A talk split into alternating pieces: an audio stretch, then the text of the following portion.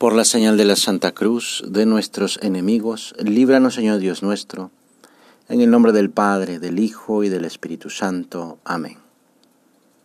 Señor mío y Dios mío, creo firmemente que estás aquí, que me ves, que me oyes. Te adoro con profunda reverencia. Te pido perdón de mis pecados y gracia para hacer con fruto este rato de oración. Madre mía Inmaculada, San José, mi Padre y Señor, Ángel de mi guarda, interceded por mí. Jesús les dice a sus discípulos, no crean que he venido a abolir la ley y los profetas, no he venido a abolir, sino a darles plenitud. En verdad les digo que antes pasarán el cielo y la tierra que deje de cumplirse hasta la última letra de la ley. Pero ¿Qué sentido tienen los mandamientos en el contexto cultural de hoy, en el que buscamos la libertad y todo lo que me limita como las leyes es un obstáculo para mi plena realización? Quiero ser libre, pero Dios no me lo permite con sus leyes. Precisamente, Dios nos dio los mandamientos para educarnos a la verdadera libertad y al verdadero amor, para que podamos ser verdaderamente felices. Los mandamientos son un signo del amor de Dios Padre, de su deseo de enseñarnos a descubrir correctamente el bien y el mal, lo verdadero y lo falso, lo justo y lo injusto.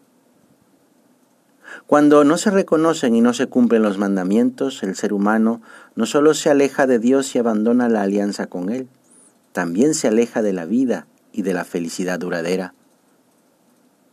El hombre que es indiferente a Dios, orgulloso de su autonomía absoluta, acaba por seguir a su egoísmo, al poder, al querer dominar a los demás, rompiendo la relación consigo mismo y con los demás, y recorriendo no caminos de vida y felicidad, sino de muerte y soledad. Jesucristo nuestro Señor nos enseña que Dios no es un simple legislador que impone una ley a los hombres. Dios es Padre, que pide que se reconozca su amor y le correspondamos cumpliendo la ley hasta la última letra. Jesús nos ofrece un modo nuevo de cumplir la ley y nos lo enseña con su vida. No ha venido a cambiarla, es decir, los mandamientos hay que cumplirlos, pero con acciones originadas por el amor, no solo por un simple cumplir una ley a la que se está obligado porque alguien lo manda. San Francisco de Asís le pide a Dios, Señor, hazme instrumento de tu paz. Donde haya odio, siembre yo amor. Donde haya injuria, perdón. Donde haya tristeza, alegría. Donde hay desaliento, esperanza. Divino Maestro, que no busque ser consolado, sino consolar. Que no busque ser querido, sino amar. Que no busque ser comprendido, sino comprender. De eso se trata el cumplimiento de la ley. Jesús confía en que podemos hacerlo porque nos acompaña a cumplirlos. Dice el Papa, los mandamientos son la puerta que el Padre Celestial ha abierto para conducirnos a la verdadera vida, dejando que Jesús nos tome de la mano y nos ayude a atravesarla. Si Dios confía en nosotros, pues también vamos a confiar en Él, que es todopoderoso y es nuestro Padre. Esta realidad no hay que olvidarla, sobre todo cuando nos cuesta más trabajo cumplir uno de los mandamientos. Si confiamos en Cristo, no perdemos nada, sino que lo ganamos todo. En sus manos nuestra vida adquiere su verdadero sentido. El amor a Cristo lo podemos expresar con la voluntad de sintonizar nuestra vida con los pensamientos y los sentimientos de su corazón. Esto se logra mediante la unión interior en mi corazón, basada en la gracia de los sacramentos, reforzada con la oración continua y también con las pequeñas mortificaciones.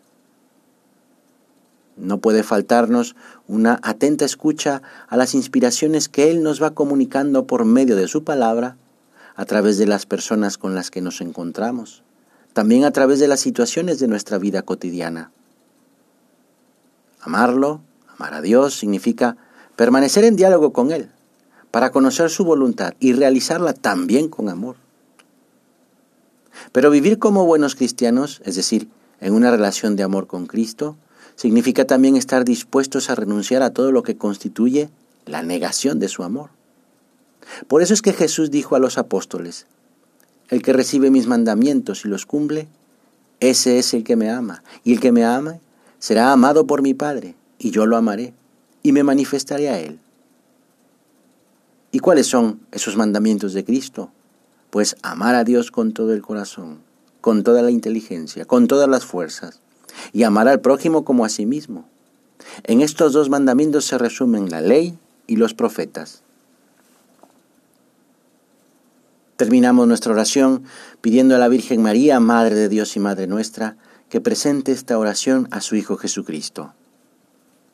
Señor, yo te amaré en los caminos y te amaré en los valles y montañas, y te amaré en la mar ya que esté tranquila, y te amaré en la mar ya que esté agitada, y te amaré en la noche que esté oscura, y te amaré en la noche que esté clara, y te amaré en la tarde de tormenta, y te amaré en la tarde sosegada, y te amaré en los templos suntuosos, y te amaré en la ermita solitaria, y te amaré en el pobre y en el rico, y te amaré en la niña y en la anciana, y te amaré si estoy alegre o triste, y te amaré si hablas o callas, porque mi corazón está en el tuyo, y siento que me abrazo en esas llamas. Te doy gracias, Dios mío, por los buenos propósitos, afectos e inspiraciones que me has comunicado en esta meditación. Te pido ayuda para ponerlos por obra. Madre mía Inmaculada, San José mi Padre y Señor, Ángel de mi guarda, interceded por mí.